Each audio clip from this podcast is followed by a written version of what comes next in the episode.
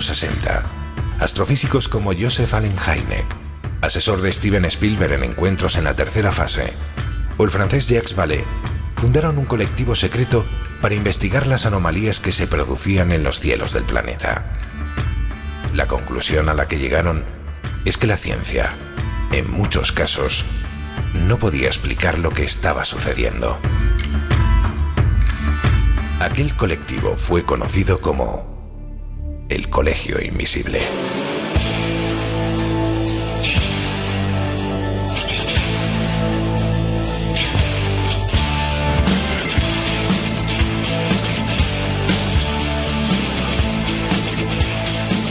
El Colegio Invisible, con Lorenzo Fernández Bueno y Laura Falcó en Onda Cero.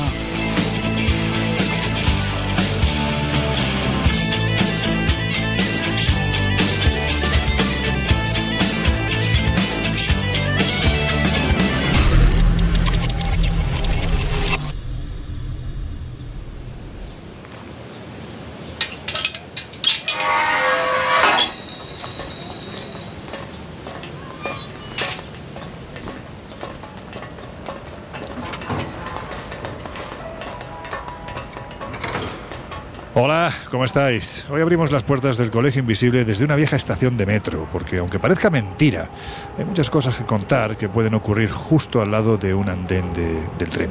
Estamos en la vieja y en desuso estación de Chamberí, en el corazón de la capital de España. Si no la conocéis, de verdad que merece la pena que vengáis, porque independientemente de que la entrada es gratis, solo tenéis que sacarla a través de internet. La sensación que da cuando bajamos es que no estamos en un lugar habitual, ¿no? Más o menos podemos decir que estamos montando en una especie de máquina del tiempo que nos hace viajar de golpe y porrazo al Madrid de los años 50, porque todo lo que hay en su interior perfectamente conservado lleva a pensar precisamente en eso. Pero es que además dicen que en su interior se producen sucesos, que es precisamente lo que nos ha traído aquí, más o menos misteriosos, ¿verdad, Laura? Pues efectivamente, pero si te parece, primero voy a situar a los oyentes en eh, la historia de esta estación. Mira, es una de las, es una de las primeras estaciones de metro y se la conoce de dos maneras. Hay gente que la llama como andén cero y otros como la estación fantasma.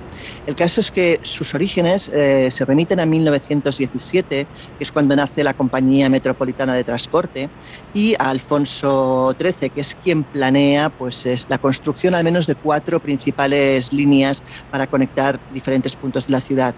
Y la primera, precisamente, es esta, que data de 1919. En ese momento se inaugura eh, esta primera línea que conecta lo que es Cuatro Caminos y Puerta del Sol y que además tiene seis estaciones en su eh, trayecto. Hablamos de Río Rosas, Martínez Campos, que actualmente se conoce como Iglesias, Chamberí, que es donde estamos ahora, Bilbao, Hospicio, que se conoce como Tribunal, y Red de San Luis, que sería Gran Vía. ¿no? Eh, esta estación, la estación de Chamberí, estaba justo en la zona donde se encontraban antiguamente los cementerios de San Ginés y San Luis, Patriarcal, San Martín y San Ildefonso, o sea, que tiene, digamos, ya un aspecto un tanto tétrico. Es una, es una ubicación ya un poco complicada. Pero aparte de eso, eh, hemos de tener claro también que tras el derrumbe de estos cementerios, que esto ocurrió pues, a lo largo de los años porque eh, se fueron quedando en desuso, con lo cual, pues imagínate, el terreno empezó a estar lleno de huesos, de esculturas funerarias por todos lados, y de ahí el nombre que adoptó, que es el Campo de las Calaveras. De hecho, la estación de Chamberí está marcada por un pasado muy fúnebre, igual que ocurre con la de Tirso de Molina, de la cual Mm. seguramente hablaremos después, porque durante la construcción además aparecieron huesos y calaveras que correspondían a los restos del cementerio del convento de la Merced, que un siglo atrás ocupaba precisamente la plaza. ¿Y qué ocurrió? Pues que al no ponerse de acuerdo con qué hacer con todos estos restos y huesos, se optó por dejarlo tras las paredes y bajo los andenes de la estación.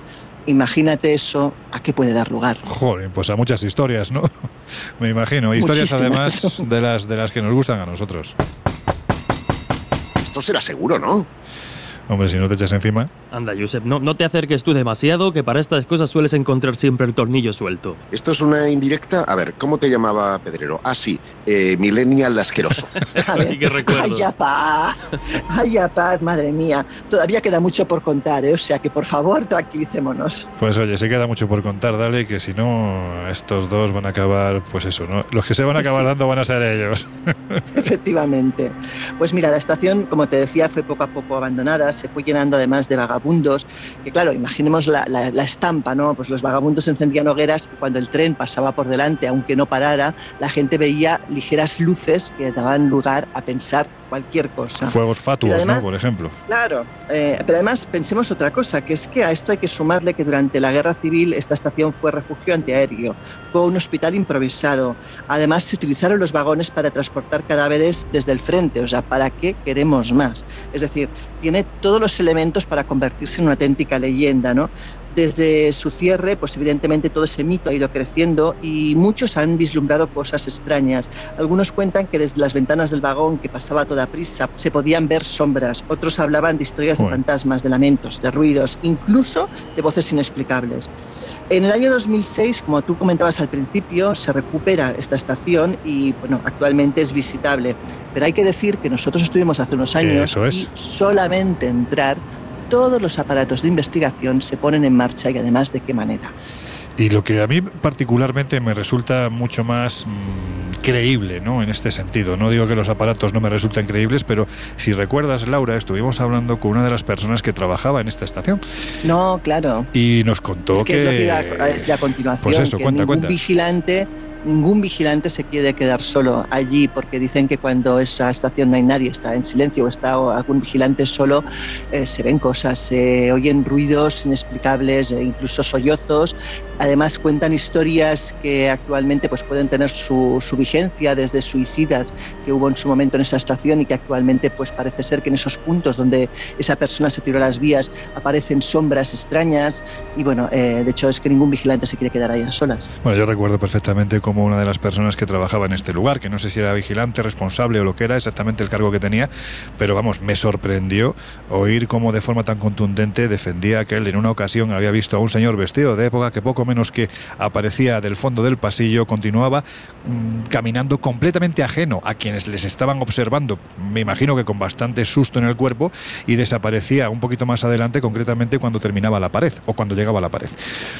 Y esto nos lo contó con toda la verdad por delante, con lo cual, bueno, pues son cosas curiosas, ¿no? Es que normalmente ocurre eso, ¿no? Que la gente que trabaja en turnos nocturnos, que están solos en este tipo de lugares, pues son candidatos perfectos a mm. que este tipo de fenómenos pues, se manifiesten. Bueno, pues como estamos ya entrando en época de vacaciones, es decir, pues es un tiempo muy viajero, hemos pensado que uno de los medios de transporte más chulos de cuanto se pueden coger y con más historias, ¿no? Que abarcan desde las grandes obras literarias, con la, por supuesto, gran Agatha Christie y su asesinato en el Orient Express, pasando por el cine con ese maravilloso expreso de medianoche, hasta leyendas e historias más o menos inexploradas que vamos a repasar hoy con un, con un buen puñado de, de amigos.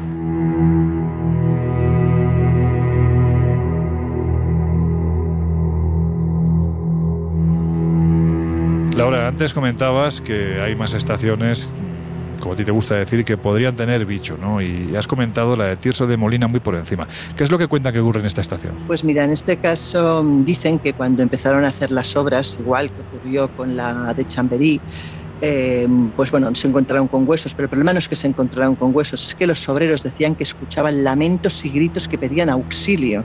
Tú imagínate el susto que tenían en el cuerpo los operarios que no daban crédito a lo que estaban viviendo y no encontraban realmente ninguna explicación lógica para lo que oían. ¿no?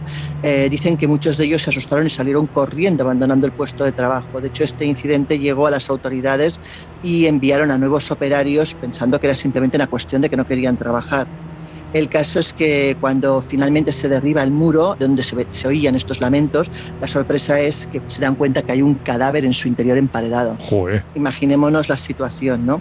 De hecho, distintos investigadores eh, han encontrado restos y llegaron incluso a parar las obras durante algún tiempo precisamente por todos estos sucesos.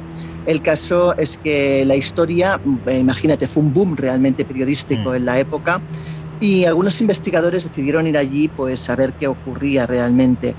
Eh, dicen que donde se habían realizado las obras antiguamente había una ermita y que podría quizás el cadáver que se encontró estar relacionado con, eh, con este tipo de, lugar, de ubicación. ¿no? Los eh, espiritistas de la época decían que quizás se debía a algún tipo de muerte violenta producida en esa ermita precisamente, pero nunca hubo pruebas de nada ni se pudo demostrar realmente. Hay que decir que esto de que se encuentren cadáveres, fosas comunes o similar, cuando se hace una excavación en Madrid, suele ser habitual que se encuentren. Quiero decir que no es una cosa actual, sino que nos remonta a la propia antigüedad que tiene la Villa y Corte, porque estamos hablando de que, bueno, pues Madrid es una ciudad con mucha antigüedad, ¿no? Ya los propios árabes la llamaban Al-Majerit, con lo cual podemos hacernos a la idea de que es una ubicación milenaria donde cuando haces un agujero, pues como ocurren en tantas otras, ¿no? Si tú en Zaragoza te pones a excavar, pues fíjate lo que te sale.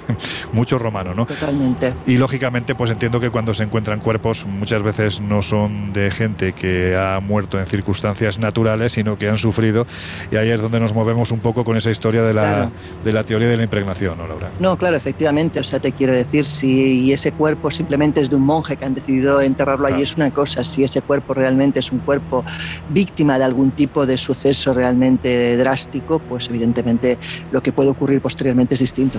Me da la sensación de que nuestros oyentes van a empezar a, a viajar o a ver el metro de una forma completamente diferente. Pero ojo, no solo el de Madrid, ¿eh? porque también en el de Barcelona hay que decir que ocurren cosas más o menos raras, ¿no? Digamos que no se queda corto con respecto al madrileño, porque aquí no solo hablamos de circunstancias paranormales, sino también de suicidios más bien extraños e incluso, Josep, de algún fantasma ilustre, ¿no es así? Fantasma ilustre como el de Gaudí, pero oh. vayamos por partes, porque es una de las cosas que suelen hacer la mayoría de turistas cuando visitan Barcelona es darse un paseo por las icónicas Ramblas.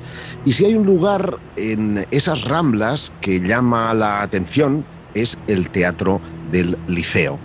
Un teatro del Liceo que, por si no lo sabíais, además, tiene el fama de, en este caso, de estar maldito, porque hay una vieja leyenda que habla que por tres veces se quemaría y, ya, y, esta, y esa maldición se ha cumplido. Bueno, ya, van, yo creo que van más de tres ya, ¿no? Sí, atentados anarquistas, han habido, ha habido de todo en el, en el liceo, incluso apariciones de fantasmas, pero igual que ocurre arriba es abajo, ese adagio hermético funciona porque entre la parada del liceo, que está justo enfrente de la fachada hasta la de Rambla de Cataluña, que es la siguiente, había una parada, una estación que se llamaba Ferran, y que estaba concretamente entre la Boquería y la mm. calle Ferran. El mercado, ¿no? De la Boquería. El mercado, la Boquería, que es otro de los lugares también muy visitados por los turistas eh, mm. en Barcelona. Esta estación se abrió en 1946, pero sin embargo se cerró en el 68 para alargar la línea de metro que va hasta Drasanas o Atarazanas, si queréis decirlo en, en castellano. Actualmente está tapiada. Uno la puede ver eh, ve, algo extraño cuando circula por el metro, porque ni siquiera tienes conciencia de que es una estación, se sabe que esté allí, pero lo curioso es que nadie sabe cuál era su entrada. Es decir, que eh, eh, más misteriosa, más extraña no puede ser esa estación de Ferran. Pero ya sé que a ti, a todos, nos gustan las estaciones fantasma con bicho. Claro. que Sobre todo Laura. Algo de, que tengan algo de paranormal. A Loren no especialmente. No, a mí no, Y en este caso hay una línea roja, nunca mejor dicho, porque es la línea 1, la roja de Barcelona, que fue convertida en refugio antiaéreo durante la Guerra Civil y que por tanto cabe pensar que allí hubieron muchas personas pues que sufrieron, que padecieron temor, miedo, eh, porque además está inserta eh, esta parada que es la de Rocafort en, en uno de los lugares, digamos, más eh, amenazados durante la Guerra Civil Española. Y hay incluso un testimonio, un jefe de estación, que es el de Manuel Marina, se llama, que es testigo de que se produjeron allí apariciones espectrales, desde ruidos extraños, la sensación de no estar solo, y que esto había forzado, decía él, a muchos a pedir el traslado a otras eh, estaciones. Eh, en la actualidad, el metro ha tenido dos tragedias laborales muy importantes y también se dieron allí, una de ellas con el fallecimiento de 11 trabajadores y eh, ambas sucedieron en esta línea. otra en la vecina estación de Urgel y en 1968 en la de San Andreu. Por lo tanto, esta es una de las eh, más eh, llamativas. Y mm, esta hay que forzarla, con esta termino, es la de la estación eh, Sagrada Familia, en la línea 5 también de Barcelona, que bueno, se quedó a medias, igual que la catedral, por falta de, fondos. De hecho, bueno, que ya, está, ya, está cerca de ser terminada, hombre, tampoco... Ya, ya, sí, le queda poquito, ¿eh? el, penacho, y que ya verás tú el penacho lo que tarda... Pero oye, que es una catedral, es la última catedral de Europa. Esto son quienes hemos tenido la oportunidad de vivirlo en vivo y en directo, nos podemos hacer una idea de lo que podía ser la construcción de una gran catedral. Claro, tú es que a tu edad casi la viste empezar, ¿no? Oye, perdona, perdona, que uno de los ángeles que está esculpido en una de las fachadas de la antigua fachada es la cara de mi bisabuela. ¿En serio? ¿Qué estás contando? Y cogía Gaudí a los niños de la zona para hacer precisamente eh, las esculturas. Anda. pues fíjate, esta, esta nos la ha colado porque no la sabíamos nadie. Bueno, pues esta estación de Sagrada Familia iba a llamarse Gaudí, que por si no lo sabéis, el eh, famoso arquitecto eh, murió atropellado por un tren, mejor dicho, por un tranvía, por un tranvía, más lento que pueda existir, ¿no? Pues el hombre que me imagino debería estar un poco despistado, despistado.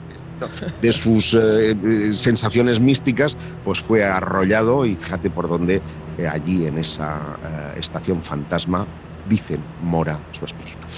Qué curioso. De todas formas, claro, cuando hablamos de líneas de metro, es que lo estamos viendo en la actualidad, en el conflicto terrible que se está viviendo en Ucrania. La gente tiende a esconderse, a ocultarse, a protegerse precisamente en las líneas de metro. Cuanto más bajo tierra, mejor. Con lo cual, las escenas que se deben de vivir ahí, ya no solo hablo de gente que vaya a protegerse, sino la de gente que herida muere en estos lugares. Pues entiendo que el horror que se puede llegar a vivir y que seguramente se ha vivido en otro tiempo, porque España ha sido un país de muchísimo conflicto, conflictos terribles como la propia guerra civil, pues me imagino que en estos lugares ha habido mucho dolor y mucha muerte, ¿no? Evidentemente. Y mira, hay una de las em, de los lugares, de las estaciones que a mí más me ha llamado la atención en mis viajes por el mundo, que son los del metro de Moscú. Y te puedo asegurar que son espectaculares, pero es que algunas de sus estaciones, y esto luego si tengo tiempo pues ya lo comentaré, tienen leyendas e historias fascinantes. Por si no lo sabíais, esas eh, estaciones, ese underground, ese subterráneo, estaba fue diseñado con el propósito de albergar a miles de personas en el caso de un conflicto eh, nuclear y por lo tanto tienen toda la seguridad eh, pues para estar allí protegiéndose, pero sin embargo eso no quita que el miedo no exista.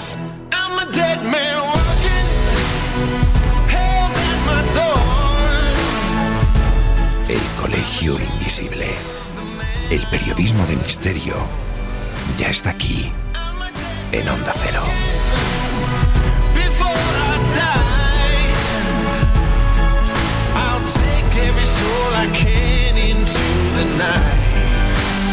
And kill till I die.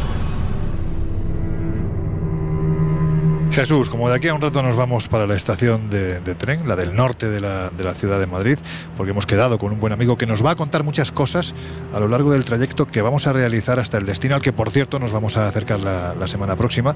Vamos, si te parece, entrando en materia, porque esto de los trenes más o menos fantasmas no se queda muy por debajo del asunto que a ti te encanta, ¿no? el, de los barcos fantasma también. Cuéntanos qué es el Silver Pilem y cuál es su historia, porque hay que decir que en los países del norte de Europa, por ejemplo Suecia, es muy conocido y la gente cree en ello. Sí, sí. De hecho, al igual que sucede con esos barcos o buques fantasmas, hay algunas historias que son pura leyenda urbana, es decir, que no tienen ningún tipo de base real, y otras que efectivamente sí están sustentadas, eh, bueno, pues en un barco, en un medio de transporte físico, y este es el caso, porque el Silver Pilen eh, existió. Es un nombre que además eh, traducido al castellano sería algo así como flecha plateada y es una leyenda urbana que, que la situamos concretamente en Estocolmo, entre los, eh, bueno, pues en los metros, los medios de transporte de Estocolmo, en Suecia.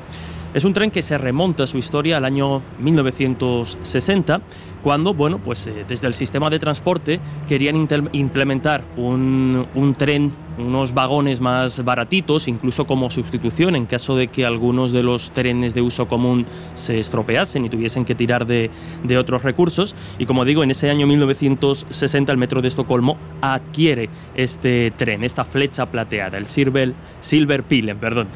Eh, estaba formado por ocho vagones, eh, fue construido y puesto en marcha en esa, en esa década, en esos años, y además eh, ni se pintó del verde tradicional o convencional de los otros trenes. Entonces sí que llamaba la atención porque al ser un único tren, digamos, no se utilizaron más eh, y al verse circular poquito, pues muy pronto empezó a generar leyendas urbanas. Como decíamos, el tren se veía muy poquitas veces y la gente quedaba sorprendida ante el contraste de ver, pues eso, un tren que como su propio nombre indica, eh, era muy reflectante, sobre todo en la noche y en la, ante la luz de los faroles, pues generaba un poco ese, ese brillo desde su propia superficie plateada.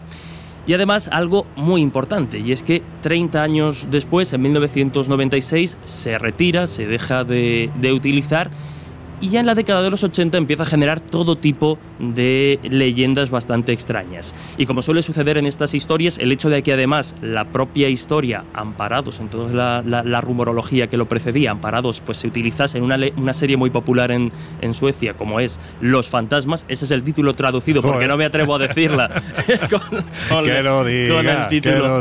Pues sería algo así como Dead Spokar, pero claro, no sé, no sé muy bien. ¿Cómo está Mr. Spock no, ¿eh? no, no, no, no, Ese es el que separaba los dedos, ¿no? El de las orejas de punta. Sí, Klingon. sí, vale, vale.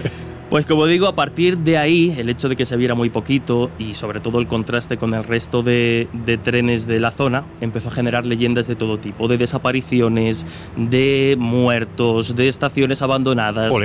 Y son muy curiosas porque a mí me ha recordado un poco, ahora veremos algunas similitudes quizá más, más conocidas, pero a todo el tema de, de, de la Santa Compañía. Porque, Anda. por ejemplo, entre las muchas leyendas que circulaban estaba la que decía que una vez que tú te subes al tren, ya nunca te puedes matar. Y no precisamente porque de alguna... Eh, no te puedes bajar, perdón. No precisamente porque, porque mmm, te suceda algo dentro del tren, sino porque algunos decían que entrabas en una especie de bucle temporal y que la persona quedaba atrapada en esos vagones durante toda la eternidad.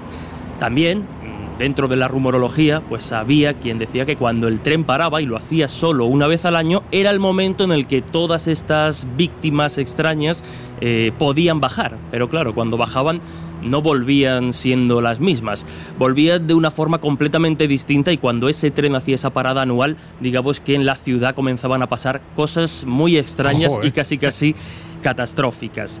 Claro, estamos hablando de un tren fantasma y la lógica dice que debería ir asociado también a una estación fantasma. Claro. Y es el caso, porque está asociado a otra, mm, a otra estación, eh, ya esta sí, pues no tengo más remedio Venga, que, dar, dale, que dar dale. el nombre, que sería la de Kim Links o Kim Lines. Eh, claro, yo lo, lo- lo hago muy inglés, ¿no? Tampoco con una pronunciación perfecta, pero bueno, Hombre, que lo domina si es bajito y se deja, claro. Efectivamente.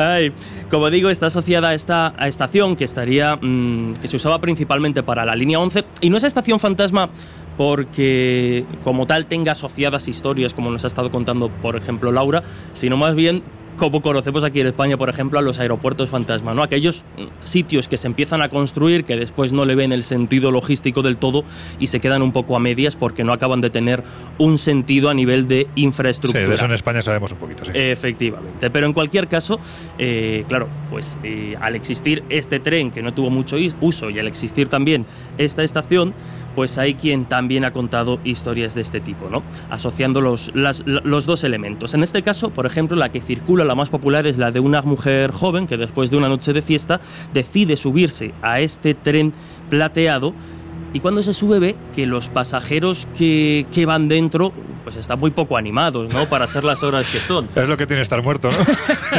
ya, ya, spoiler, efectivamente, ¿no? Eh, empieza a ver que la gente no, no, no, no genera ningún tipo de, de interacción, que no le presta ningún tipo de, de atención. Y justo cuando este tren se detiene, esta flecha plateada se detiene en esta esta- estación de King Lines, lo que se da cuenta es de que esas personas, por los, algunos detalles, ¿no? como el que no tengan determinada, como que no tengan pies, que estén como un poco levitando en los asientos, y esa Que propia a putrefacto. que huela un poquito a, a- a muerto, nunca mejor dicho, Joder. Pues eh, ella misma descubre en ese momento que se ha subido en ese tren maldito y ya nunca se va a poder bajar. Y como decía, un poco como sucede pues, en esta Santa Compañía o en estos buques fantasma como el holandés errante, ella ya pasa a formar parte de esa lista de pasajeros. Que, nunca más bajarán de este tren maldito. Como decimos, no es una de las grandes y muy populares leyendas urbanas en Estocolmo. Bueno, pues No sé si quieres añadir alguna cosa más del Silver Pilen antes de que alguno de nuestros oyentes decida cogerlo. Bueno, pues yo casi que no, no, lo recomendaría, ¿no? Pero eh, evidentemente sí que hay muchos dentro de la propia rumorología, sí que, bueno, pues cuando rastreas por internet un poquito esta historia, te encuentras aquello de testimonios que hablan de que lo han visto pasar en la noche a una velocidad extrema, e incluso a veces, como sucede con otros casos que luego iremos comentando, no lo ven directamente, pero sí que escuchan ¿no? el, ruido del, metro, en este caso el del tren al pasar, pero nada pasa. O sea que bueno, pues se va, se va incrementando la. Oye, brevemente, has comentado hace unos minutos, eh, has citado uno de nuestros temas favoritos, que es el del holandés errante. Y la verdad es que entre el Silver Pilen y el holandés hay ciertas similitudes, ¿no? Da la sensación. Sí, Hombre, si me permites, déjame decir que en ese sentido la leyenda del holandés errante es eh, maravillosa. Porque sí, sí, sí, lo es. Se, se, dice que hace más de 500 años un, un eh, capitán que se llamaba Hendrik van der Decken, pues eh, resulta que le asignaron un buque que con el tiempo llegaría a ser el famoso holandés eh, errante para cubrir un trabajo entre Ámsterdam y las Indias en el que él iba a hacer fortuna. Y cuando se encontraba en el Cabo de Buena Esperanza, pues resulta que viene una tormenta y, ahí llega mi parte preferida, que es la más ufológica, porque se abre una luz en los cielos, ¿no? La gente estaba diciendo, vayámonos de aquí, esto es terrible, ¿no? Y el tío, no, no, hay que hacer fortuna, hay que conseguir el oro, la luz baja y oyen una voz que les dice que eh, serán condenados a vagar eternamente a bordo de ese, de ese barco. Y ahí nace la leyenda del, del Pero fíjate, errante. Fíjate que hay otra contraleyenda esa, porque hay otra leyenda sobre el, el holandés errante precisamente, que lo que dice es que precisamente este capitán eh, de embarcación era tan ambicioso y quería cruzar los mares y no se detenía ante nada que llega un momento que pacta con el diablo para que nada se le resista y que Dios, indignado por ese pacto con el diablo, lo condena a vagar eternamente. O sea, por eso hay, diferentes, con todas estas leyendas hay diferentes. es complementario en el fondo, porque es decir, la voz celestial le dice que tire para atrás y él hace caso, en este caso, a su, a su al pensamiento maligno, al de, al de pongo por delante la codicia a, la salud de mis, eh, de mis eh, marineros. Y yo creo que por ahí van los tiros también de ese, y Hay que decir que, claro, lo que están diciendo en el holandés errante también es que si algún barco lo avista, está condenado a vagar también claro, por los pues la similitud Es un poco lo mismo que decíamos de los pasajeros, ¿no? que si entras en el tren nunca más puedes bajar. Correcto. Un poco lo mismo.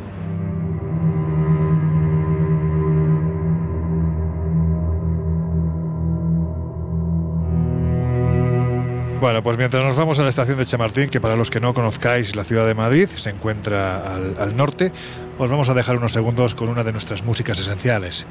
Josep, que se te escapa el taxi, hombre. ¿El taxi? ¿El taxi? No, yo viajo en tren, tío. Pero para ir a la estación tendremos que coger un taxi, ¿no? Digo yo. Bueno, en fin. Que, en metro. Bueno, pues vete en metro que nosotros no cogemos un taxi. Venga, que enseguida volvemos. Estáis en el Colegio Invisible.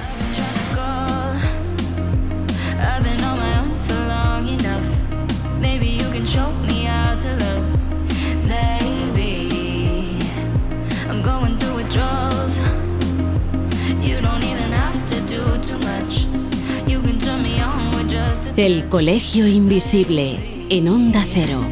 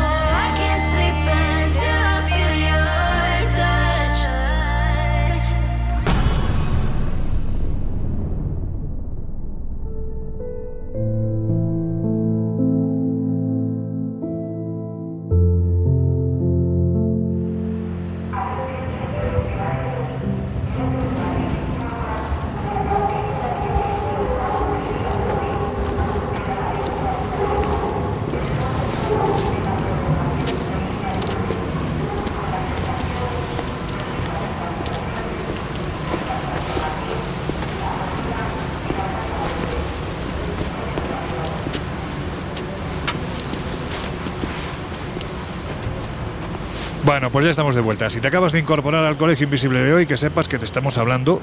Hemos estado en la estación de metro de Chamberí, una de las conocidas como estación fantasma. Hemos repasado algunos de los casos asociados a estaciones de metro, tanto en Madrid como en Barcelona. Y ahora estamos yendo camino de, la estación de Chamartín, que se encuentra justo al norte de, la ciudad de Madrid. ¿no?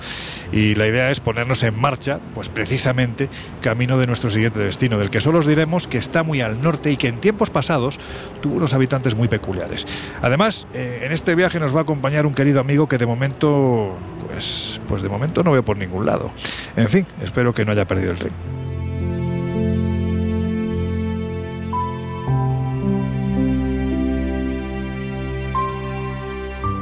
Pero antes, Laura, vamos a otros trenes, porque hay que decir que la lista de, precisamente de trenes, ¿se puede decir la palabra convoyes? Sí, ¿no? Sí, suena un poco anticuada. Es rara, ¿no? Bueno, si, tiene más de un vagón ya puede ser un convoy. Sí, pero yo creo que es una palabra que nos remite un poco a otra época. Tiene ese punto como un poco más bueno, pues como aquí somos un poco viejunos, vamos a decir que la lista de convoyes más o menos más o menos amplia, ¿no? Nos referimos evidentemente a la lista de trenes misteriosos.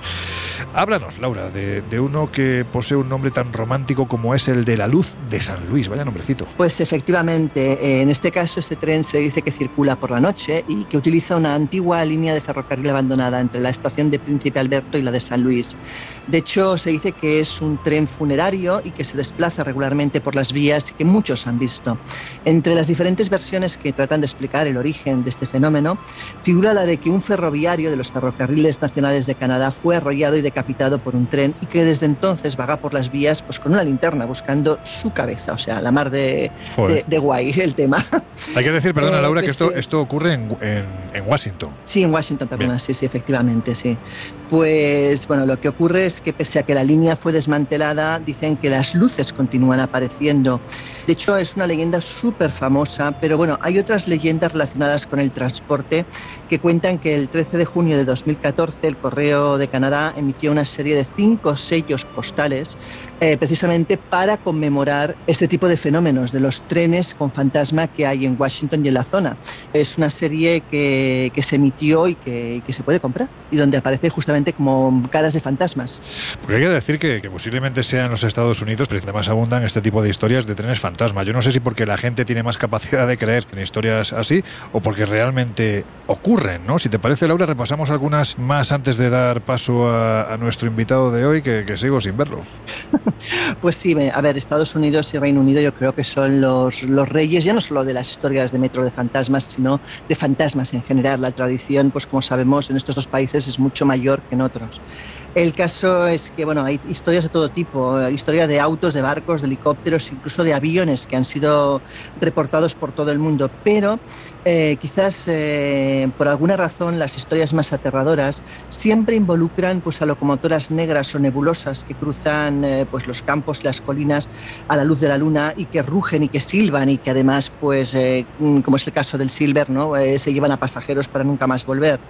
Una de las historias quizás más mm, populares está ligada al Nimbus.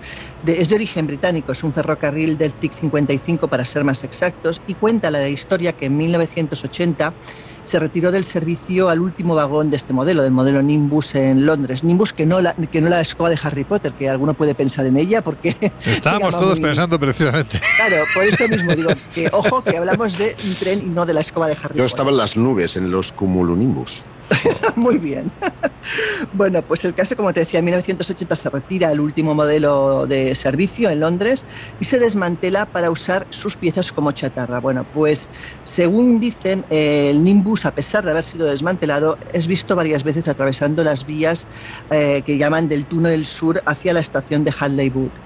Al norte de Londres, en Soham, también se puede escuchar cada 2 de junio los sonidos de un terrible accidente que ocurrió al final de la Segunda Guerra Mundial.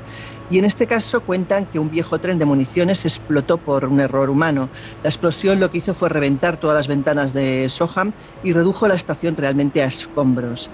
Más adelante también se cuenta que en estas mismas vías aparece también, se aparece habitualmente un tren que chocó en este caso en 1863 y posteriormente ha sido visto pues, muchísimas veces, sobre todo hasta lo que es 1970. Desde 1970 el suceso eh, ha remitido. Y por si esto fuera poco, hay que decir que, el tren con el esqueleto de Lincoln, del presidente Lincoln, también ha sido visto. Bueno, pues dicen que cada vez que llega el aniversario del traslado del cuerpo de, este hombre, que, prácticamente podemos decir que hay un punto de inflexión desde su presidencia en el antes y en el después, ¿no? en la historia de Estados Unidos. Jesús, ¿tú crees que estos son historias para agrandar aún más la leyenda del personaje? ¿Se trata de mera leyenda urbana?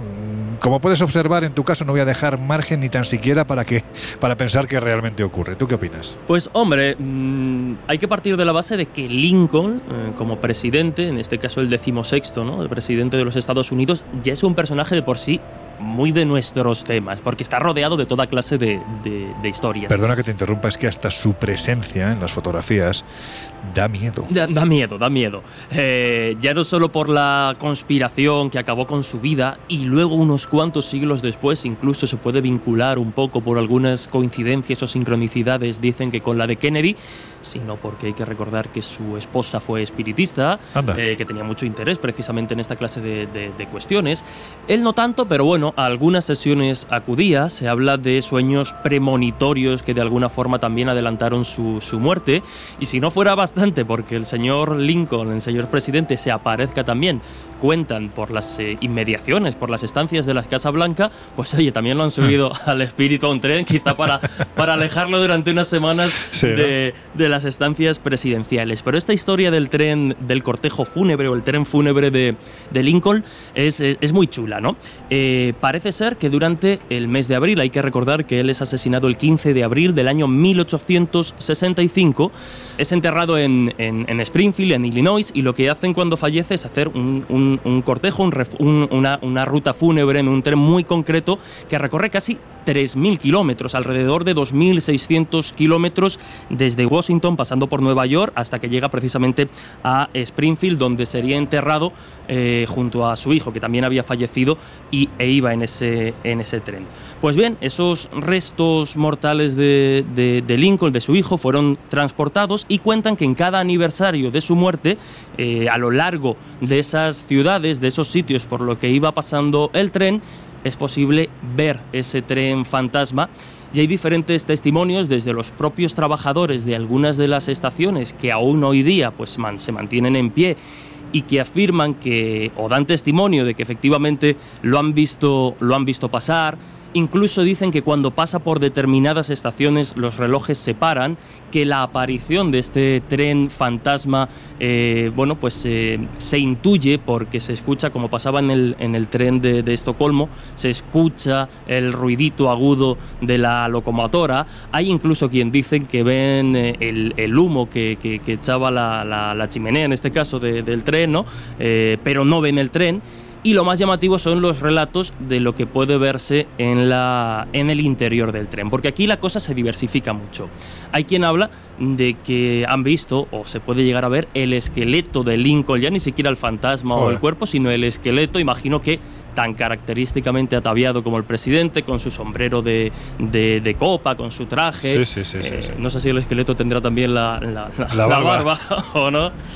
Pero no solo eso, sino que bueno, hay eh, testimonios, como digo, desde lo más rocambolesco a lo más llamativo, porque también hay quien dice que lo que se ve en el interior del vagón en el que era transportado el, el cuerpo del presidente no es el esqueleto, sino una especie de, bueno, una especie no, el ataúd tapado con la bandera, en este caso estadounidense, y rodeado de una especie de comitiva fantasmal que serían los soldados que iban eh, custodiando ese, ese cuerpo. También hablan de que efectivamente lo ven pasearse por los, por los vagones. Y todo esto, pues insisto, a lo largo de esos casi 3.000 kilómetros que llegó a recorrer este tren en abril de 1865. Como podéis imaginar, toda esta clase de leyendas o de rumores, eh, teniendo en cuenta que estamos en Estados Unidos y aquí a todo esto se le da un pábulo tremendo, pues en ese mes de abril son muchas las estaciones, son muchas las paradas por donde fue pasando ese tren a la que acuden investigadores paranormales de todo tipo para ver si son capaces de captar eh, pues algún tipo de psicofonía, algún tipo de imagen, eh, algún tipo de rumor de tren extraño. Y la verdad es que es una historia que, yo desconocía absolutamente, pero que, como decías al inicio, ¿no? creo que, mm, que, magnifica mucho más ya no solo la leyenda de Lincoln, sino la leyenda sobrenatural de Lincoln, que, que, tiene pues, pues, muchísimas, muchísimas aristas. Que yo me imagino, vamos a ver, es que estamos hablando de 3.000 kilómetros que en el año 1856 eran una auténtica barbaridad, porque prácticamente el ferrocarril, no digo que estuviera recién hecho, pero casi casi, ¿qué se tardaba en cubrir esa distancia? Es que lo mismo estamos hablando de, no sé, una semana o, quién sabe si más, ¿no? Por lo tanto, el, número de paradas por las que pasó son una barbaridad. Es decir, que, que no sé si hay alguna que sea más propensa a que se observe eh, o que se produzcan más fenómenos paranormales o esto es una cuestión de recorrido, porque claro, si hablamos de los cazafantasmas, de los amigos de, de, Laura, eh, ¿esta gente eh, tendrá algún punto en común al que ir o se van diversificando? Pues yo no he encontrado, por ejemplo, eh, parece ser que en la última, que en la, de, en la de Springfield también se habla en Nueva York, pero con respecto a la distancia, creo recordar que si tenemos en cuenta que partió aproximadamente entre el 15 y el 17 de abril y la noticia de que había llegado en el Evening Times, por ejemplo, perdón, en el Albany Evening Times se estaba dando aproximadamente el 27 de abril, pues, pues estaría por eso, una semana, entre una semana, 10 días aproximadamente. Y la nota de prensa era bastante eh, llamativa porque decía, bueno, nota de prensa, la noticia que se publicó años después decía, el tren siempre aparece en Albany el 27 de abril, en el aniversario de su primer paso. A medianoche, siempre a medianoche, el tren aparece de la oscuridad, moviéndose silenciosamente por las vías con su crespón negro que fluye de sus lados y emitiendo sonidos débilmente audibles de música fúnebre. Quienes han llegado a ver el tren fantasma dicen que se desplaza sobre una alfombra negra que parece cubrir las vías, mientras que soldados espectrales de uniforme azul del ejército de la Unión que lo acompaña aparecen alrededor de ese ataúd. La aparición fantasmal se desplaza hasta desaparecer de la vista sobre algún horizonte. Laura, ¿dónde te vas de vacaciones? ¿Por? Bueno, porque ahí tienes un destino maravilloso de los que a ti te gustan. Sí, no, ya, no, pero, yo prefiero que nos vayamos a México, que también tiene cosas muy chulas. También, de que sí, eso es cierto, sí, sí, sí, sí. La isla de las muñecas solamente le falta el rail. Uf, calla, calla, se va por agua, se va por agua.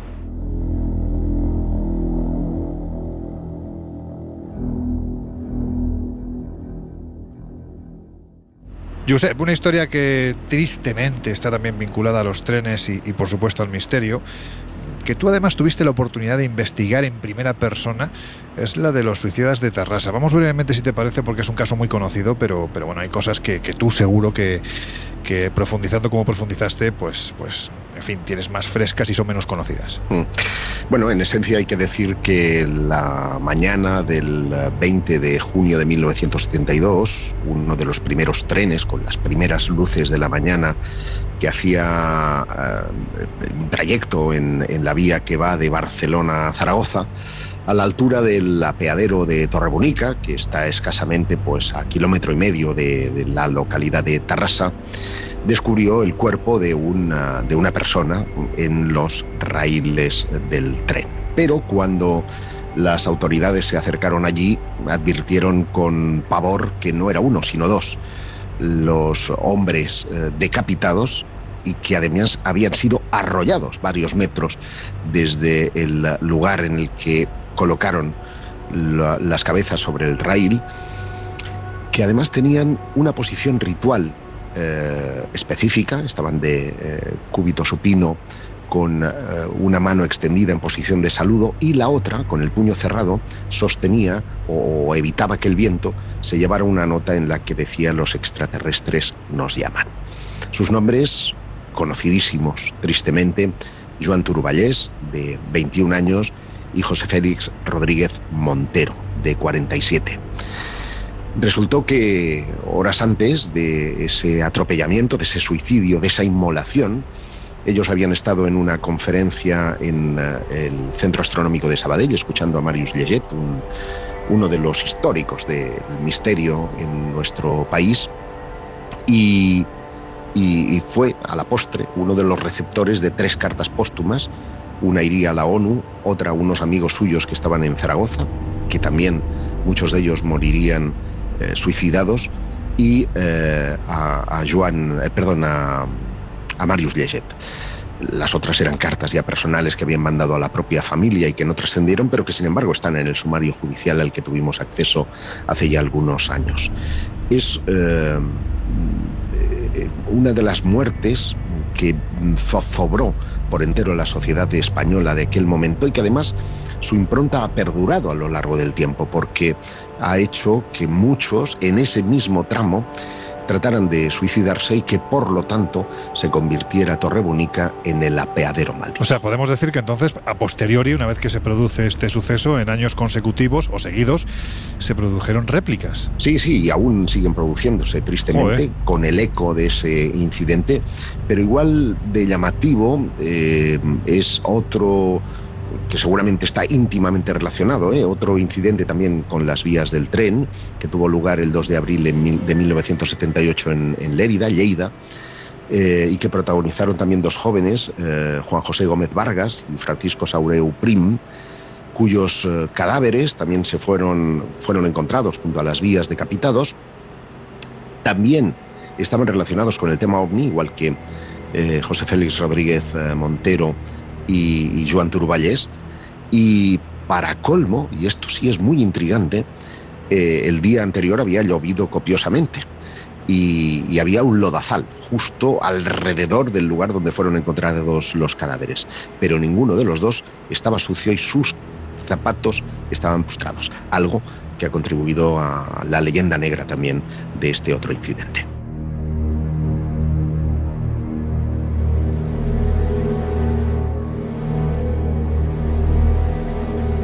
Bueno, antes de finalizar, Josep, ya que andamos de viaje, cuéntanos a qué ciudad te irías precisamente porque hay que decir que sus historias de trenes o metros fantasmas, bueno, pues te han cautivado. Pues antes dejaba caer un poco una pista, ¿no? Me iría a Moscú, porque el metro de Moscú es realmente espectacular. Y, existen algunas estaciones que además nunca fueron usadas por los pasajeros y que sin embargo uno puede verlas pasando eh, con el tren eh, digamos, rumbo a cualquier otro, otro lugar, porque las ve como fantasmas, ¿no? A oscuras, ahí, absolutamente desiertas. Y se pueden ver, insisto, perfectamente desde las ventanas, un poco con ese sobrecogimiento propio que te, que te genera el, paso de esa historia. Pero eh, una de las estaciones más eh, llamativas, a ver si lo digo bien, porque mi ruso está un poco oxidado, es la de Volokolomskaya, que es eh, una de las eh, que más eh, historias paranormales puede albergar, ya que eh, cuando se inició su construcción, allá por los años 90, comenzaron a manifestarse fenómenos paranormales y en poco tiempo la zona eh, llegó a convertirse, porque los rusos, a pesar de lo que se diga, son muy, muy supersticiosos, en un lugar maldito, donde eh, allí se han testimoniado desde apariciones, voces, sonidos extraños, a tal punto que sus constructores llegaron a, negarse a trabajar allí. Tanto es así que las obras se detuvieron y el sitio, el sitio pasó a formar parte del folclore popular como la estación fantasma.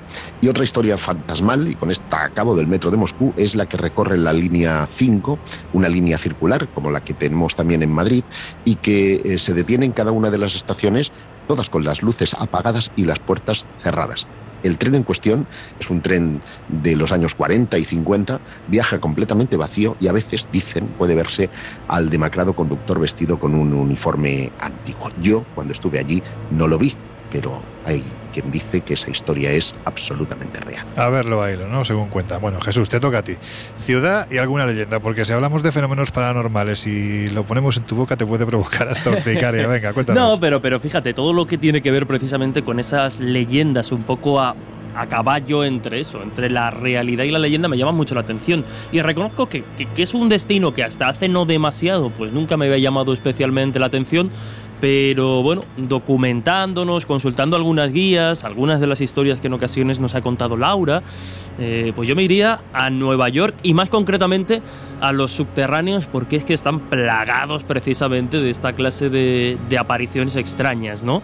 Eh, por ejemplo, una de las historias que, me he encontrado y ya me he apuntado yo en el cuadernito para, ir a visitar y hacer mi ruta, mi particular ruta de trenes fantasmas por por la gran ciudad, estaría la estación de, la estación de Astor Place, donde varias personas afirman no haber visto un fantasma como tal, sino algo mucho más bestia, ¿no? Sería una especie de, de impregnación a lo bestia y a nivel visual, porque hay quien dice que lo que ha visto pasar en ocasiones ya estaba a punto de subirse no ha sido al tren o al vagón correspondiente que, que estaría en esa, en esa línea, sino que lo que han visto es un vagón, un vagón muy misterioso, muy lujoso, eh, por dentro tiene toda clase de, de, lujos, sofás de cuero, cortinas de seda, incluso una estufa, y parece ser, según los que bueno, pues conocen un poco la, la historia del lugar, que obviamente eh, este lujoso vagón no corresponde con el de la actualidad, sino que nos tendríamos que ir a principios del siglo XX, concretamente a 1904, a los primeros días, cuando esta estación fue construida,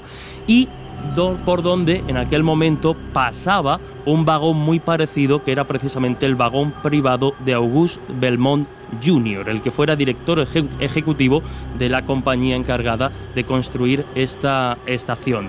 Pero bueno, las, las hay más, ¿no? Como digo, aquí se podría hacer perfectamente una, una ruta sin salir del metro buscando, buscando fantasmas, porque otra de las estaciones es la City Hall. A día de hoy, pues como nos pasaba a nosotros en el primer sitio donde hemos empezado hoy el, el programa, esta estación está, está vacía, eh, está sin usar, se encuentra al final de la línea 6 y bueno, eh, durante la propia construcción de, este lugar, de la estación, los trabajadores afirmaban haber escuchado pues una serie de ruidos muy extraños, ¿no? Eh, algunos los identificaban, otros no eran capaces de, de identificarlos, casi siempre los escuchaban a altas horas de la madrugada. Y curiosamente cuentan los rumores que entre esos trabajadores se encontraba un miembro de la tribu Leni Lenape, que reconoció esos sonidos inidentificables para el resto de trabajadores, él los identificó como una persona, como alguien hablando en una lengua muy concreta, concretamente la antigua lengua de esta tribu.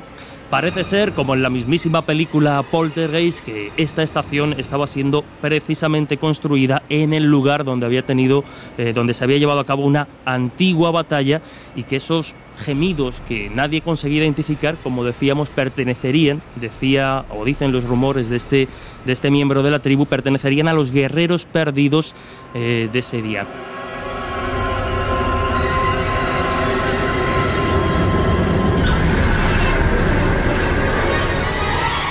Bueno, pues como veis, os estamos recomendando que si vais a Moscú o si vais a Nueva York, pues sepáis que aparte de ver lo que hay encima de tierra, también podéis ir debajo de tierra, y esto no necesariamente es ir a un cementerio, sino que también en el metro, pues a quienes nos gustan este tipo de turismo más oscuro, pues resulta que también ocurren cosas.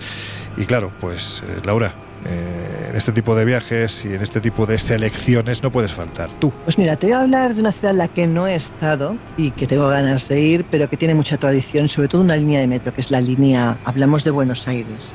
Es, eh, una ciudad maravillosa, ya te lo digo, tienes que Claro, no. Pensemos que en su momento cuando se construyó el tranvía, originalmente esta línea conectaba lo que era la Plaza de Mayo con la Plaza Miserere. Y el caso es que fue una época de muchos trabajos a última hora, muchos horarios para los trabajadores que hacían la línea y cuentan que esto se cobró la vida de dos trabajadores italianos. Hablamos de Salvador Vaca y Antonio Salas, que eh, tuvieron la mala suerte de que un muro se les viniera encima y murieron en, mientras trabajaban en ello. ¿no? Cuentan que al tiempo empezaron a aparecerse en esa línea, sobre todo reivindicando la verdad del asunto, porque por lo visto lo que constó en el atestado es que ellos habían caído, habían tenido ellos un accidente, lo habían provocado ellos, cuando realmente había sido un fallo de estructura. ¿no? Eh, finalmente se corrigió ese fallo en, en lo que era el atestado y dejaron de aparecer.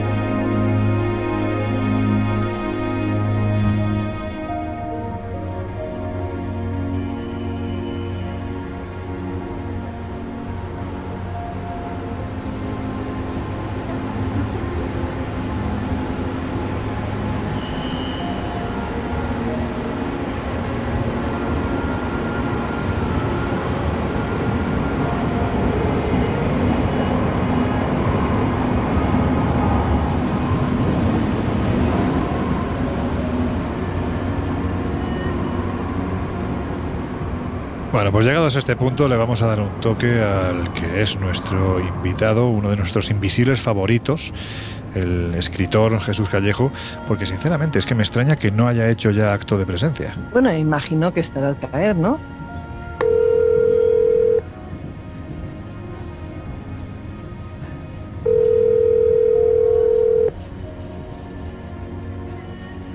Jesús, ¿dónde andas? ¿Que dónde ando? ¿Que dónde ando? Espera, aquí pone vagón 2. El vagón 2. Pues, jolines, pues sí que nos hemos puesto de acuerdo. Nosotros estamos, a ver, déjame que mire, pues no sé si pone 10 o 12 porque la imagen de la pantalla es que no deja de parpadear. Qué cosa más rara. Pone, pues no sé, un vagón, pero bueno, no sé, además se pone vagón con B. Creo que, que liado. Ay, pues no sé, yo de momento voy a ir a por un café. ¿Alguien quiere algo? Botellita de agua, Coca-Cola, alguna Yo quiero un agua. ¿Vosotros? Yo, yo el café, por favor, y si Yo puedes Para que de habrás Oduc, preguntado. Venga, dos cafés y dos aguas. Y de paso voy echando un vistazo a ver si veo a Callejo por aquí. Bueno, pues mientras Jesús va, va por ti, nosotros, si te parece, charlamos un rato de tu nuevo libro que tiene mucho que ver con viajes por España a lugares misteriosos, algunos de los cuales, como vamos a ver, se pueden hacer en tren. Sí, por supuesto. Yo creo que eso es una de las cosas buenas que tiene España, la red diaria y aparte Mm. de la red de autobuses, pero prácticamente a cualquier lugar, sobre todo los lugares importantes, ya sabes que luego hay otros que necesitamos el coche, sea como Sí, sea, sí, sí, sí, sí. pero en los lugares importantes siempre hay un, un tren, un tren de cercanías o de lejanías que nos, que nos aproxima al lugar mágico, lo cual no deja de ser también una pequeña contradicción, porque como tú bien sabes, Loren, los lugares mágicos hay que merecerlos, Sí, señor. pero de vez en cuando un poco de comodidad tampoco viene mal. Oye, tu libro se titula He visto cosas que no creerías y lo ha editado La Esfera de los Libros. ¿Realmente puedes decir que has visto cosas que no creeríamos? Y si es así, anda, ponnos un ejemplo.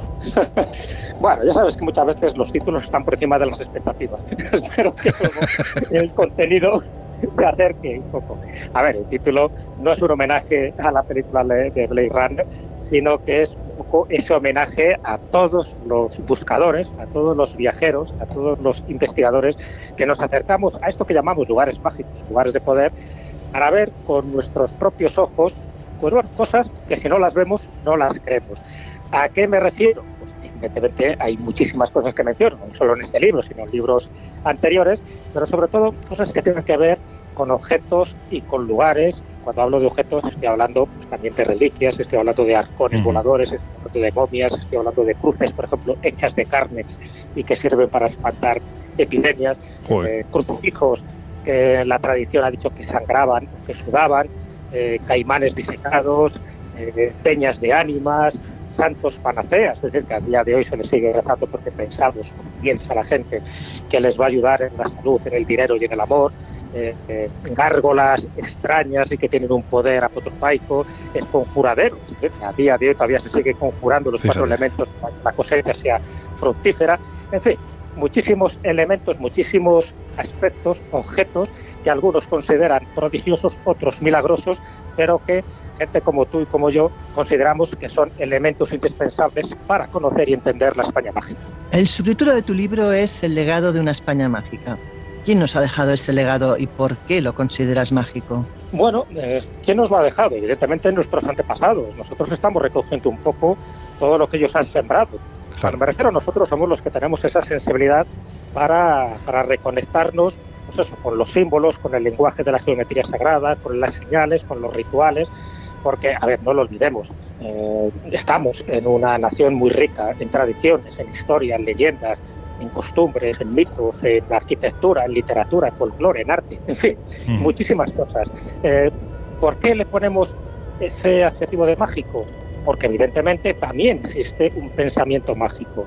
Ha habido hombres y mujeres que han hecho grandes obras, que han, bueno, pues eso, han creído en una serie de valores están basados sobre todo en la sabiduría, en las enseñanzas, por ejemplo, que nos han transmitido esos cuentos, esas leyendas, ese folclore, esa cosmovisión que es una mezcla entre lo material y lo espiritual, entre lo racional y lo mágico. Bueno, pues yo creo que ver todo esto con ese pensamiento mágico. Cuando hablamos de mágico espiritual, no, no nos estamos refiriendo a una religión concreta, sino sencillamente a una forma de enfocar, a una forma de ver, de saber mirar. Sabes que uno de los capítulos se llama Cómo saber mirar. Y cómo saber mirar es que no nos pase desapercibido lo que es esencial, lo que es importante. Muchas veces es verdad que pasa desapercibido en la maraña de elementos artísticos que aparecen en una catedral, imagínate que gótica. Pero luego hay algo que siempre llama la atención, que, que forma parte indiscutible de ese legado.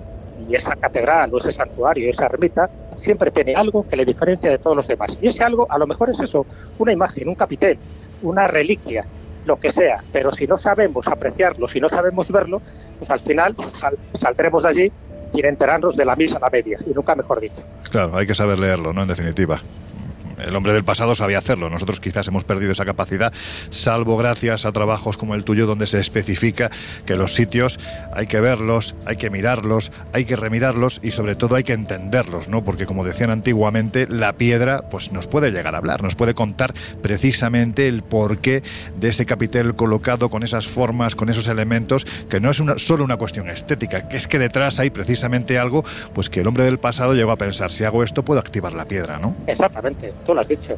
A ver, hay que partir de la base de que nuestros antepasados no eran estúpidos. Muchas veces pensamos eso, ¿no? Dice, bueno, más atrás te vas en el tiempo, de nada, hombre, era gente muy supersticiosa, era gente que tenía, en una concepción diferente del mundo, creía en la magia, creía en los dioses, creía en los rituales. No, es que seguimos creyendo en ellos. Totalmente. Que no hemos perdido esa desconexión. Otra cosa es que lo sepamos o no sepamos entender luego este tipo de símbolos que nos han transmitido. Eh, hay como unos cuatro pilares o cuatro bases en las que yo me he basado precisamente para, para escribir este libro, que en el fondo eh, hablo de creencias populares. Por una parte, la existencia de lugares de poder, tú lo sabes bien, ahí están los megalitos, ahí están las catedrales, incluso ahí están las montañas mágicas, ¿no? que todavía a día de hoy las seguimos reverenciando, como puede ser en Aralar, incluso el Teide, consideramos que tienen algo, que tienen como una especie de espíritu protector. Por otra parte, están los objetos mágicos, esos objetos que nos acercamos para tocarlos, para verlos, para, para tenerlos. estoy hablando de amuletos, de talismanes, estoy hablando de los jesumotos, por ejemplo, que se colocan en las iglesias. La, como el tercer pilar o la tercera columna sería la interpretación de los símbolos universales. si no sabemos un poco de simbolismo, si no sabemos un poquillo, y por eso hay también otro capítulo, ¿no? que es ese manual de psicología para holgazanes, si no sabemos algo de eso, pues claro, si no sabemos por qué está la sirena justo en ese lugar, o hay un dragón, o hay un demonio, pues evidentemente es como, como si tú estás leyendo un código y no sabemos leer ese código o desencriptar el código. Y por último, es la búsqueda de respuestas trascendentales, es decir, nosotros y nuestros antepasados, a los fenómenos naturales, a los fenómenos sobrenaturales, había que entenderlos, había que darles una explicación, una justificación. Y por lo tanto, si no lo entendíamos, pues eh, eh, siempre nos mantendríamos en la ignorancia. De eso Claro, de ahí que un poco nuestras fiestas populares, muchas de nuestras fiestas o muchos de los rituales están basados en ese tipo de creencia. Pasa que a veces nos hemos quedado con lo más superficial, con lo más lúdico, con lo más anecdótico, pero muchísimas de las fiestas populares, y estoy hablando incluso de los carnavales, estoy hablando, yo que sé, de fiestas en honor a Santa Marta o San Jorge, pues están basadas en creencias que ya eran paganas, que ya tenían una una cierta difusión y trascendencia y que a día de hoy, pues bueno, lo seguimos repitiendo, pero, y ahí está un poco el peligro, eh, la desconexión de perder las raíces, de perder el origen, de, perder el significado de por qué seguimos haciendo varias cosas. Y de ahí que en el libro pues, tiene varios ejemplos para eso, para que entendamos el símbolo, entendamos el significado de por qué un lugar se considera sagrado. No solo consiste en mencionar lugares sagrados y lugares misteriosos que tú conoces muchísimo, sino por qué se considera ese lugar misterioso, por qué hubo una aparición en su momento, por qué fue interpretada, por qué eh, la vocación mariana está basada en un culto eh, totalmente pagano y que tenía que ver un poco con ese panteísmo que, bueno, pues, que tenían a gala nuestros antepasados. Si entendemos todo esto, pues, evidentemente, al final estamos viendo cosas que no creerías porque no han desaparecido, esto es lo interesante, estas cosas no han desaparecido, sino que siguen funcionando, se sigue creyendo en ellas, con independencia de que ahora seamos más o menos cristianos, o seamos más o menos budistas o musulmanes, da igual. El hecho es que hay un tipo de creencia más ancestral y más universal, la que creemos sencillamente porque pensamos que hay algo ahí hay algún tipo de mensaje que nos está transmitiendo. Bueno, pues, sencillamente necesitamos conocer las claves. En este libro espero aportar una serie de claves.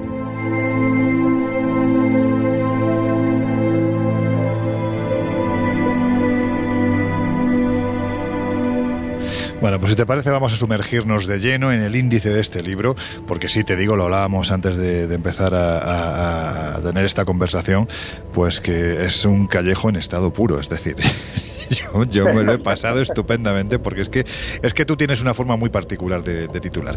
Mira, Jesús, a nosotros en el Colegio Invisible ya hemos demostrado en, más de una ocasión que el asunto de las damas de blanco que actúan, bueno, pues más o menos como una especie de protectoras, la verdad es que es un tema que nos encanta porque generalmente quienes suelen estar detrás de estos sucesos, quienes suelen ser sus protagonistas son niños.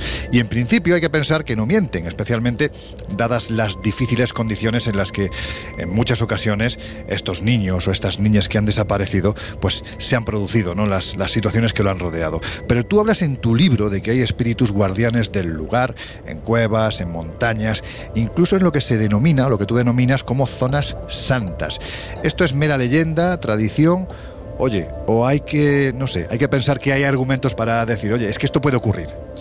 Sí, para mí no hay ninguna duda, pero vamos, no hay ninguna duda no porque yo lo crea, sino por la cantidad de testimonios que mm. hay. Entonces, bueno, ya sabes que aquí o todo el mundo se ha puesto de acuerdo en tomarnos el pelo, realmente hay una base, hay una base real, otra cosa es que sepamos interpretar esos testimonios. Está claro que esos espíritus guardianes del lugar, los llamemos como los llamemos, siempre forman parte de nuestras tradiciones. Y no solo me refiero de nuestras tradiciones judío-cristianas, sino también de las tradiciones romanas. Somos muy herederos de los romanos y los romanos creían en los genios propios. Los genios propios para ellos eran esos espíritus que estaban en determinados lugares y que por eso había que hacerles ofrendas. Ya sabes que creían mucho en los en dioses lares y dentro de los dioses lares estaban los dioses viales. Es decir, aquellos que protegían los caminos, aquellos que protegían las zonas liminales. Liminales, es decir, lugares frontera. Esos son eh, siempre eh, sitios venerados, pero también temidos. Son encrucijadas y temidos precisamente donde se produce el encuentro a veces con lo inefable, pero también a veces con las energías más oscuras. Son los lugares donde antiguamente se colocaban eh, monumentos en honor a Mercurio o, no sé, o a Hermes, por ejemplo, ¿no? si estamos hablando de esos dioses de los caminos, que luego, cuando se cristianizan, se convierten en ermitas San Julián, a San Cristóbal, o bien en humilladeros, o bien en cruceiros, por ejemplo. Es curioso, ¿no? Que donde haya un cruceiro, y nos vamos, por ejemplo, a la zona de Galicia, antes había un templo dedicado a estos dioses liminales o a estos lugares donde, sabes que se termina un poco, por decirlo así, el mundo conocido, el mundo visible, y entra el mundo invisible, entra el mundo desconocido, entra el mundo de los dioses oscuros. Y eso siempre se ha temido, pero también se ha reverenciado por ejemplo, los bosques sagrados, eh, los famosos nemetones de, los celtas, para ellos era una zona liminal y por tanto cuando se entraba había que entrar con todo el respeto posible. Así que, evidentemente, esas damas blancas, esas entidades protectoras, esos espíritus guardianes o tutelares, esos númenes que aparecen en muchísimas de nuestras leyendas, en esas culturas de tradición, todavía de hoy, a día de hoy se sigue todavía utilizando ese recurso. Lo que pasa es que ya no adoramos, por supuesto, pues a, a Mercurio, ni a Hermes, ni a Dionisio. Es decir, ahora tenemos marianas o tenemos eh, pedestales a santos que cumplen la misma función. Fíjate en el caso de San Cristóbal. San Cristóbal se coloca las sanglitas los de San Cristóbal están en estos sitios liminales, estos sitios sagrados que antes tenían una construcción totalmente pagana. Es lo mismo que pasa, por ejemplo, cuando ves una ermita, por ejemplo, a San Miguel. A San Miguel Arcángel, si te das cuenta y haces memoria, y en Cantabria hay unas cuantas, están en lo alto. Sí, sí, sí. sí. Eh, cada santo, cada vocación, cada santo, cada arcángel, en este caso, tiene su zona concreta de expansión y de difusión. No se hace al azar si tú colocas una ermita de San Juan Bautista, no la colocas porque sí, sino que la colocas en un lugar donde antes había un ninfario, es decir, había una adoración a los númenes acuáticos. Y por lo tanto, el que tenía todas las papeletas para eh, conseguir esa sustitución sagrada sería San Juan Bautista, porque fue el que bautiza a Cristo con las aguas del río Jordán. Bueno, es que nadie da puntada sin hilo, y menos la Iglesia, si, si quería consolidar a partir del siglo IV, tenía que hacer esto. Lo hizo eh, lo consiguió, unas veces bien, otras veces regular, pero el hecho es que somos herederos de esa tradición, de una tradición, ya te digo, sagrada, que está muy por encima de nuestras creencias católicas o cristianas. Vamos a los muertos, porque es un tema que ha generado tanta literatura que merece la pena repasar algunos puntos que, sinceramente, al leerlos en tu libro me ha llamado mucho la atención. Por ejemplo, los ánimos de los animeros, eh, testimonios del purgatorio, la cabalgata de los muertos. Vamos, da para todo un programa. Hombre, a ver, yo entiendo que eh, no se puede hablar de lugares mágicos sin hablar también de la muerte, al igual que hablas de la vida.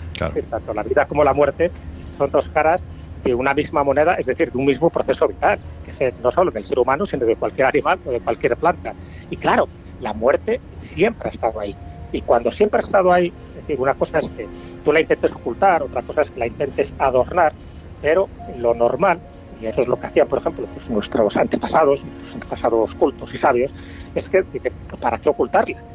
si al final tenemos que enfrentarnos a ella. Bueno, entonces lo que se hacía, ya te digo, dentro de esa cosmovisión cristiana que hemos heredado, pero lo que se hacía es que o bien se hacían rituales para eh, afrontar ese momento pues de la forma menos dramática posible y, con toda la esperanza del mundo, ¿no? Pues diciendo, bueno, pues aquí esto no se termina, esto continúa.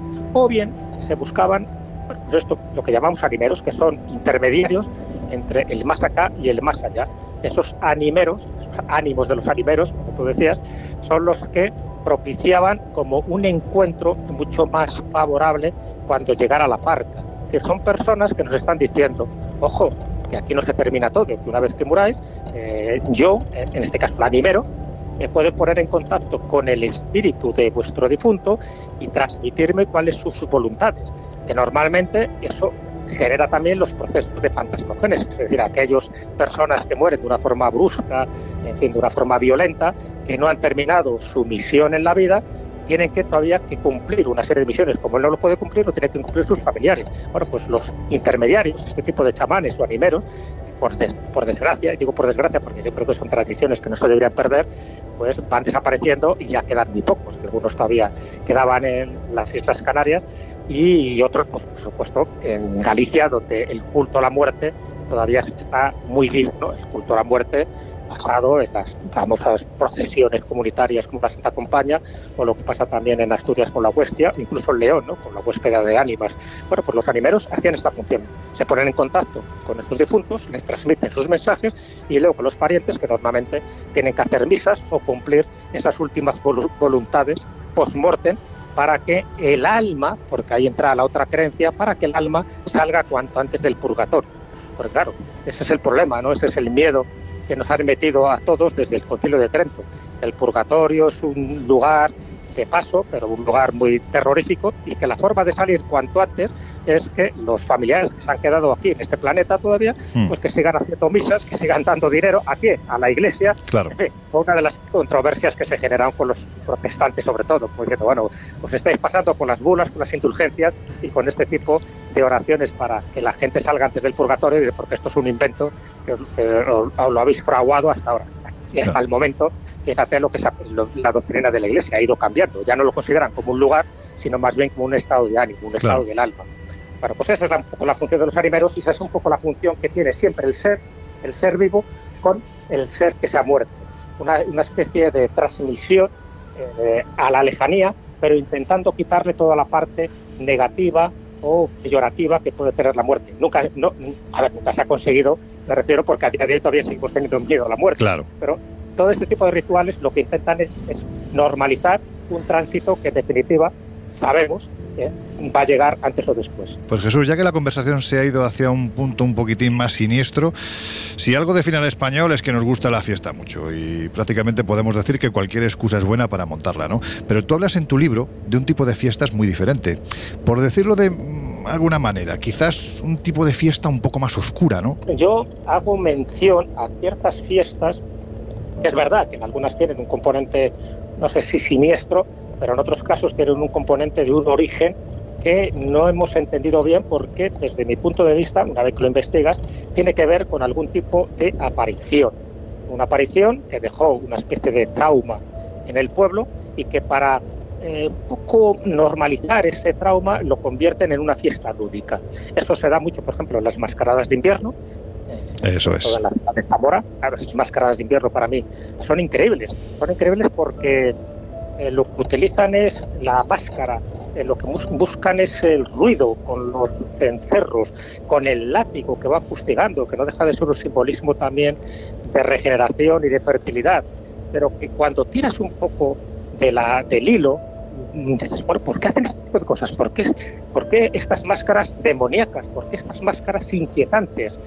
Bueno, pues evidentemente en algunos de los casos, no todos, pero en algunos de los casos es porque su origen tiene que ver con un acontecimiento traumático que el pueblo no llegó a digerir bien y que lo convirtió luego en una especie, pues eso, de espectáculo lúdico. Igual que pasa con la tema de los judas, ¿no? Cuando dice, bueno, esos peleles que en determinados Pobre Judas, eh, de todas formas, pobre Judas. Le, cayó el. Claro, por eso, desde por qué Judas, evidentemente.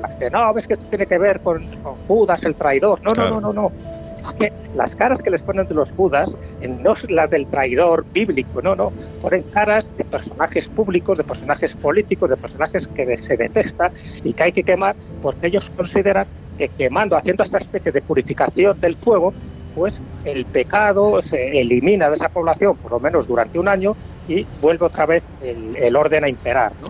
Bueno, llama mucho la atención este tipo de festejos, y por ponerte solo un ejemplo más, ¿no? aparte de lo que te acabo de comentar como introducción, el caso, por ejemplo, de Arnedillo, en La Rioja, que es la procesión del humo. Bueno, pues qué llamativo, qué curioso, ¿no? Que si has visto una de estas procesiones, aunque sea en televisión, te llama mucho la atención. Bueno, pues lo que se intenta hacer desde el siglo XIX, ni más ni menos, es que hubo una, epidemia de viruela negra y lo que mm, bueno, se pensó, gracias a una especie de ordalía de santos, creo que Santos es el más favorable para que nos elimine esta pandemia. Fueron poniendo velitas a cada uno de los santos de la iglesia y aquella que se tardara, que tardara más en apagarse, pues era el santo elegido. Bueno, pues tardó más en apagarse la de San Andrés. Eh, le, tocó la lotería.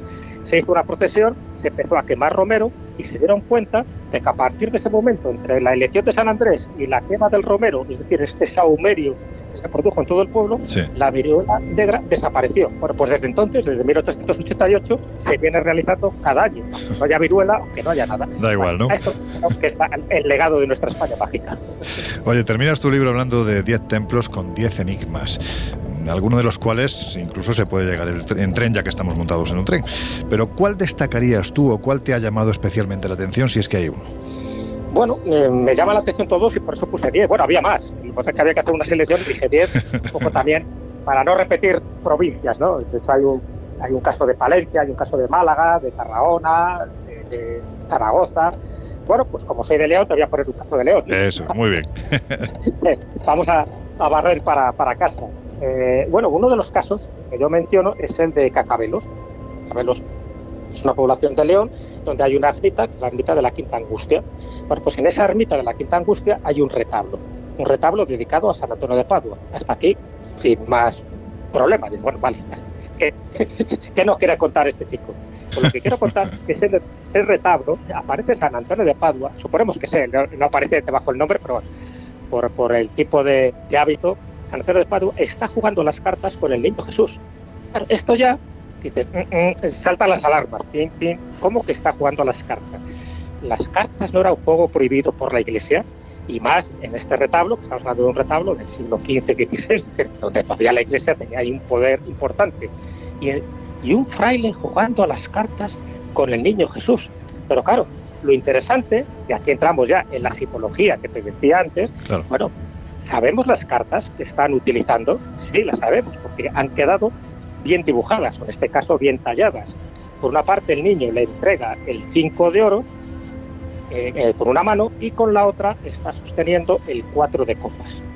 Bueno, pues entonces yo lo que he hecho es una interpretación, eh, en este caso, yéndome a los manuales de las cartas, de la cartomancia, para ver qué significa o qué simboliza cada uno de estos elementos. ¿Y qué simboliza? Claro, porque nos está dando un mensaje. Claro. Partimos de la base, Loren, que no es casual, ¿no? Que, haya un niño Jesús ahí montado en una nubecita con un fraile que está jugando las cartas, esto no es que se volvió loco el tallista y dijo, voy a hacer aquí una tontería. Es un poco raro. partimos de la base que no es casual, nos está transmitiendo un mensaje. ¿Vale? Bueno, pues evidentemente, si estamos eh, con dos cartas muy claras, donde parece que una la está entregando y el otro lo está recibiendo, una cinco de oro y cuatro de copas, no te voy a dar la explicación ahora, porque si no estoy ya desvelando el misterio. Claro, sería un spoiler muy fuerte. Indague o vaya directamente a esta ermita de Cacabelos y descubran lo que yo descubrí. Entonces dirán, he visto cosas que no creerías. Bueno, podríamos seguir hablando eh, del manual de simbología para holgazanes, podríamos hablar de las rutas de las sanaciones, también de los santos panacea, de remedios extravagantes, pero yo creo que, como bien dices, lo suyo es que quienes están al otro lado de estos micrófonos de, Onda Cero, pues lo puedan encontrar en el legado de una España mágica, subtítulo de un libro maravilloso de nuestro querido Jesús Callejo, que se titula He visto cosas que no creerías, editado por la Esfera de los Libros. Así que ahí lo tenéis, ir a poner, porque realmente merece la pena y además en estas fechas en las que empezamos a salir de viaje, quienes vayan por España, yo os aseguro que lo que vais a encontrar en este libro, trasladado a la realidad, al tocar la piedra, al entender un lugar, al interpretarlo, se va a saborear mucho más. Y hablando de Jesús Callejo, fíjate, por aquí llega tu tocayo Jesús. Del vagón 2 y a Callejo no lo he visto por ningún lado. De todas maneras, he ido echando un vistazo a otros sitios y tampoco. O sea que no, no sé muy bien si estará en este tren o qué puede pasar, pero yo no lo he eh, visto. ¿Cómo que no estoy en el vagón 2? Espera, espera, te lo estoy confirmando. Sí, vagón 2. Y además, espera, espera, y esta gente que está por aquí, gente más rara, ¿no? Tiene como pústulas. Espera, espera, ¿qué? ¿Qué? ¿Qué? ¿Qué? Se están acercando. ¿Pero qué hace? Uy, madre.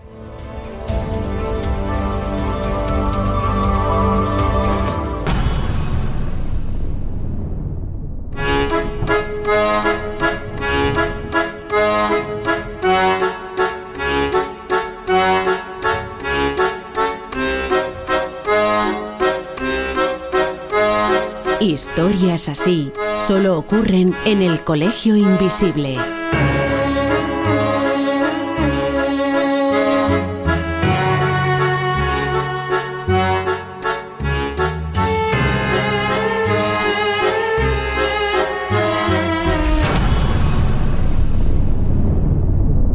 Ain't no sunshine when he's gone.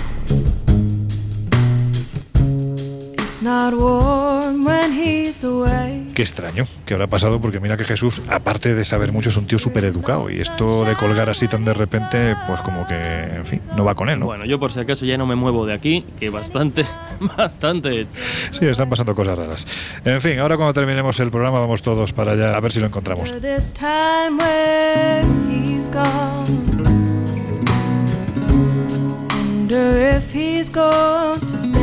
Bueno, pues cuando estamos a punto de cerrar las puertas del Colegio Invisible de hoy, ya sabéis que llega el momento de esas, bueno, propuestas que os hacemos, ¿no? Para que en esta semana eh, que queda hasta que volvamos a abrir las puertas, pues sepáis que podéis acercaros al kiosco, que tenéis la revista Año Cero Enigmas, donde este mes además os hablamos de un fenómeno que hay que advertir y casi casi diría que gritar, ¿no? Cuidado que se encienda la, la alerta roja porque hay grupos sectarios, las criptosectas, que están actuando de una forma terrible y además lo están haciendo intentando captar a los más jóvenes de la forma tradicional, yendo a los parques con charlas y metiéndolos en esa bolsa, pues por ejemplo de tú vas a ser mejor que tu padre, vas a ser mejor que tu familia, vas a llegar más lejos, em, invierte en bitcoins, por poner un ejemplo, ¿no? La verdad es que es un tema que está muy de actualidad y que hay que, que tener cuidado, hay que advertir de ello.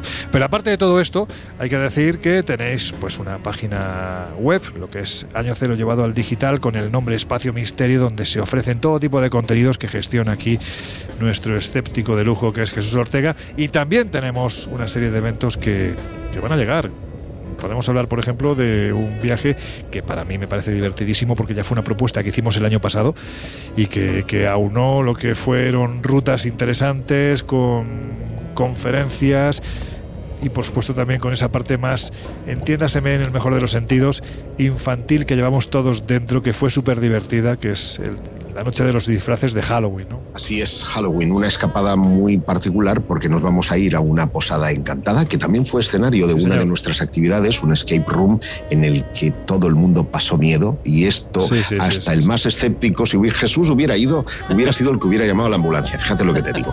Pero eh, del 29 de octubre al 1 de noviembre vamos a irnos a Cantabria, esa escapada que coincide con el eh, puente de Halloween y en el que todos nos vamos a disfrazar de una forma terrorífica, pero ese truco o trato va a trasladarse a lo largo de todo el fin de semana, largo fin de semana, en el que vamos a estar en poblaciones tan icónicas como Potes o en el Bosque de las Secuellas y además, ya puedo decirlo, acompañados de dos grandísimos expertos, que, eh, expertos de la zona, ¿eh? porque vamos a estar Laura, va a estar Loren y va a estar un servidor, pero vamos a estar acompañados de dos expertos de la zona como es Mariano Fernández Resti y nuestro querido amigo Juan Gómez. Aparte de esto, un mes más tarde llega ya nuestro noveno Congreso de Enigmas y Misterios de la Historia, que este año tiene un cartel no solo diverso y amplísimo, porque estamos hablando de 12 personas, sino que además, bueno, pues es un cartel de, lujo, ¿verdad? Así es, y que eh, a pesar de que no salga la foto, porque alguien nos lo ha dicho, Laura Falcó también va a estar, Eso porque está el Colegio Invisible. Lo que pasa es que las fotos se han concentrado en aquellos que van a hacer ponencia o van a participar en alguna de las mesas redondas que están previstas. 26 y 27 de noviembre en Segovia nos mudamos este año. Creemos que vamos a descubrir una ciudad eh, muy particular porque además incluimos una ruta nocturna para descubrir precisamente los misterios de, Segovia y vamos a tener pues rostros como el de Cristian Puig, el de David Cuevas, nuestro querido amigo Miguel Labrador, a nuestro querido amigo y compañero de colegio invisible Miguel Pedrero, junto a eh, David Botello, muy conocido por poner el punto en la historia en Telemadrid o participar en eh, la sexta eh, con el programa de La Roca, el aludido ya Mariano Fernández Ruesti, Jesús Vallejo, que estará en conexión vía Colombia con Lorenzo Fernández Bueno, hablando de un caso que a mí me mola mucho. es el caso de los casos. el caso de los casos. Y luego vamos a tener dos estrellas de lujo. Claudio Lozano, tu amigo, Loren. Que, arqueólogo, eh, súper arqueólogo. Arqueólogo. Eh, bueno, va a presentar un trabajo extraordinario. Yo siempre he dicho, perdona, perdona Josep, siempre he dicho que eh, va a ser el hombre que va a encontrar la Atlántida. Y cuando digo esto me refiero a esa civilización bajo las aguas que dio origen al mito. Estoy convencido. De hecho, cuando le llamé para invitarle, estaba recorriendo el sudeste asiático. Sí, sí, la fecha. Y, vamos a, hacer el, colofón final con eh, una actuación muy particular de un mago de la 2, eh, Miguel de Lucas, que conjuga eh, una charla espectáculo que yo creo no va a dejar indiferente a nadie. Noveno Congreso de Misterio y Enigmas de la Historia. Esto va a ser en Segovia. Pueden encontrar toda la información y reservar ya las entradas en viajesprisma.com. Eh, hemos dicho del 26 y 27 de noviembre de 2022.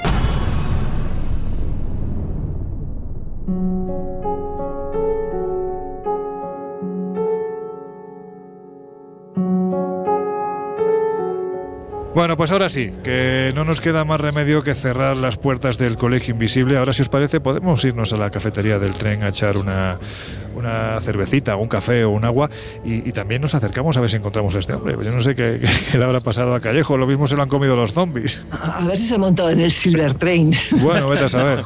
Mientras no se haga errante como el holandés. bueno, pues nada, Laura Falcó, que nos oímos dentro de siete días. Venga, pasadlo bien. Eh, iba a decir Yusef. Yusef. Bueno, es que te han llamado de tantas formas, Yusef, Joseph, yo he oído de todo. Pero bueno, yo voy a intentar, voy a intentar hacerlo bien. Yusef Guijarro, querido amigo, pues nos oímos eh, pues dentro de muy poquito tiempo. Dentro de siete días, gracias, hasta la próxima. Jesús Ortega, el escéptico de lujo del programa, un placer compartir programa y viaje contigo. Un placer, como siempre. Hasta la próxima. Y a vosotros ya os dejamos en la compañía de otro querido compañero, valga la redundancia, nuestro querido. Todo el mundo es muy querido, pero en este caso mucho más, José Luis Salas. Nosotros ya sabéis, abrimos las puertas del Colegio Invisible dentro de siete días. Hasta entonces, por favor, sed felices, que merece la pena.